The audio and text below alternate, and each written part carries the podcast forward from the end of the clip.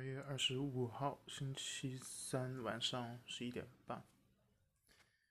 今天北京市东城区出了一个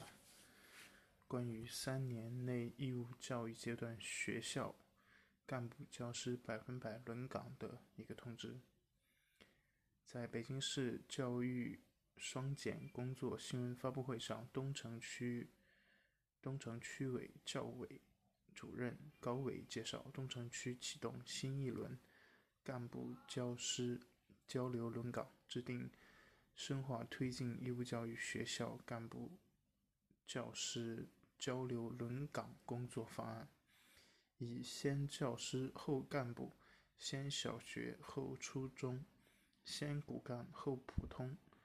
跨校际、跨学区、跨层级及全覆盖。全统筹、全学科为原则，充分发挥教育集团优质学校优秀人才的引领带动作用。二零二一年实现干部教育交流轮岗不少于两千人，力争用三年时间建立起满足需求、学科通畅的教育人才配置与使用机制，实现东城区义务教育阶段。学校干部教师百分百交流轮岗，这个校这个新闻看起来给我的主要就是两个感受，第一个就是教师的这个轮岗就好像各种政府官员。特别是一些领导干部，在升迁啊，还有这些呃工作调配的这种机制，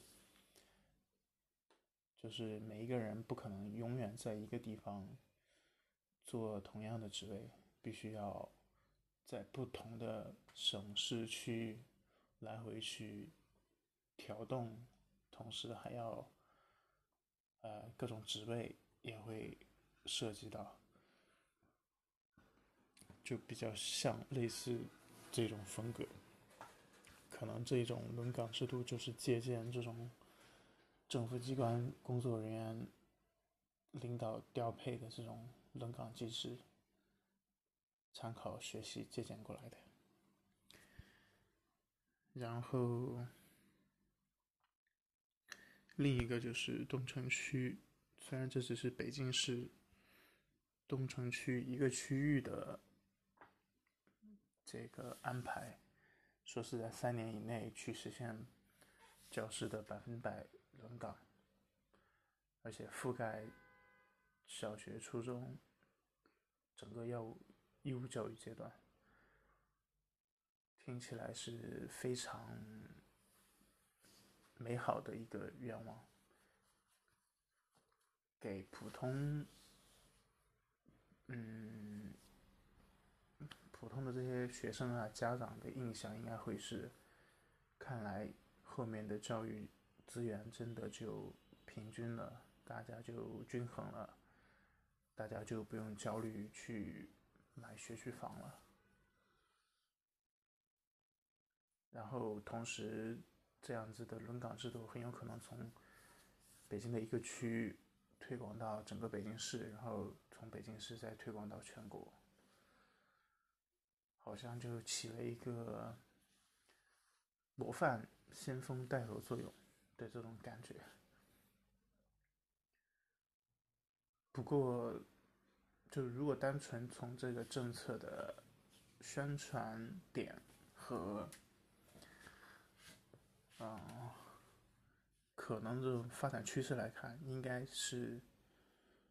好的。不过，其实最难最难的就是在落地实践的这个部分。到最后，到底三年之内，东城区能不能做到？就算是东城区做到了，整个北京市能能不能做到？如果北京市能做到，那一线城市是不是都能做到？二线、三线，嗯，乃至于整个。中国境内，这都是就说能够把它落实到位的概率就会越来越低，越来越低，越低。所以到最后，到底受益的是哪一部分群体呢？到底是一线城市的这种优质学区的这些，但是并不在以以往传统学这种学区房划片之内的这些学生家长呢，还是一线城市的家长，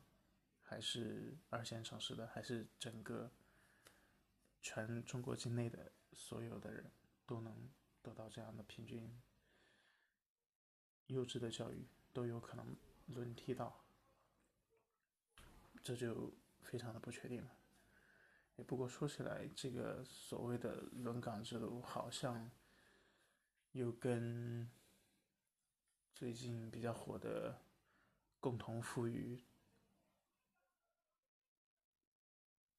好像又有一些关系，看起来，共同富裕就意味着大家都没钱的变得有钱，有钱的去帮助没钱的，然后教育资源好的地方，教育好的资源去转移到教育资源不好的地方，好像这个逻辑上听起来就是相通的。但其实问题还是一样，那真的能够达到教育的公平、教育资源的公平、真正的共同富裕吗？至少现在来看，还需要打一个大大的问号吧。行吧，今天就聊这么多，晚安。